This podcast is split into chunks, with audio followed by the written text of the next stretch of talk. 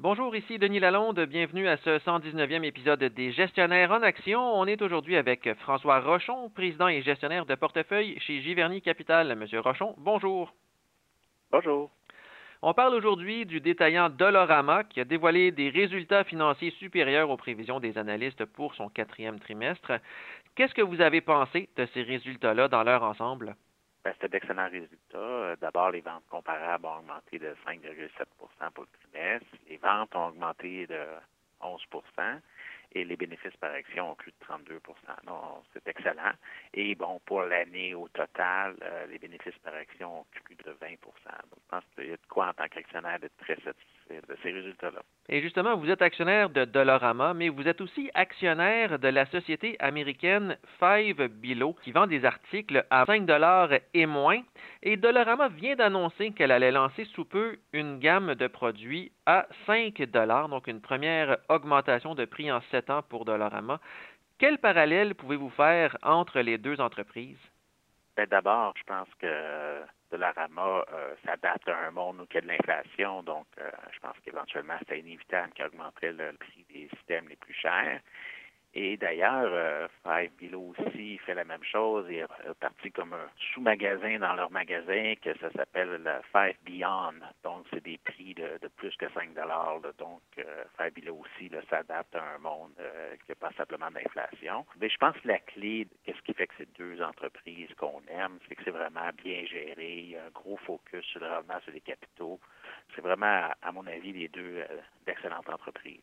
Et on a beaucoup parlé aussi de la contribution de la filiale Dollar City dans les résultats financiers de Dollarama, donc la filiale qui gère des magasins en Amérique du Sud. Quelle est l'importance de cette filiale-là pour Dollarama?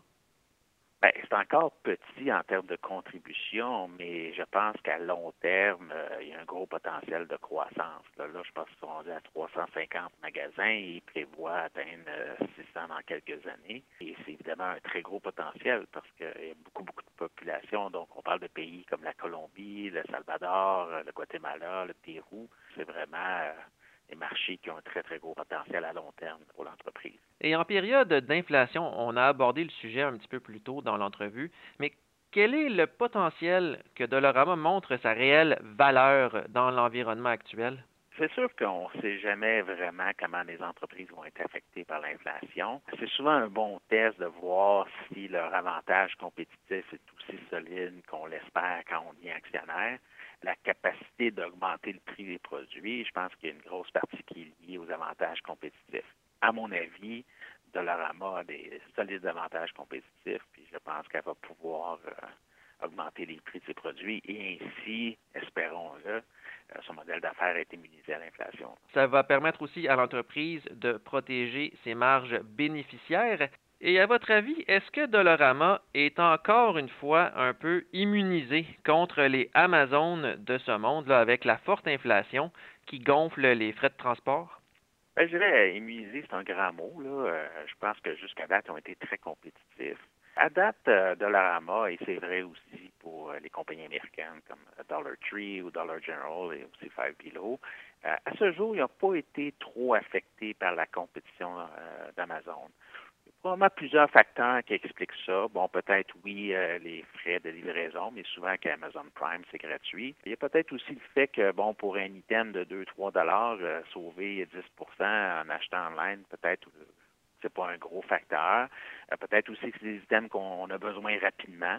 Donc, on ne veut pas attendre le 24 ou 48 heures que ça peut prendre. Donc, il y a plusieurs raisons, je pense, qui expliquent les magasins comme Dollarama à ce jour ont été euh, immunisés, c'est un grand mot, mais assez protégés de la compétition de Amazon. Euh, je pense aussi que, bon, on va parler de Dollarama, je pense que c'est extrêmement bien géré. Les coûts d'acquisition des systèmes sont très bas, donc ça lui permet, je pense, d'être très, très compétitif aussi.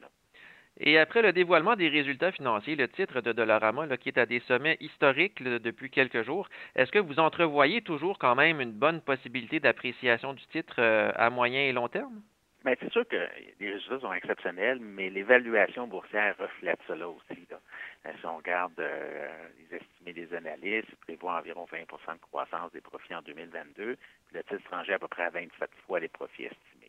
Donc, c'est sûr que les bonnes nouvelles sont déjà dans le prix de l'action, à mon avis. Donc, je pense que si la compagnie continue à croître ses profits de 11-12% par année sur une longue période, ben, éventuellement, le titre devrait faire euh, une performance similaire, mais à cause de la haute évaluation, je ne pense pas qu'il y a de la place pour une augmentation du court bénéfice. Merci beaucoup, M. Rochon. Ça fait plaisir.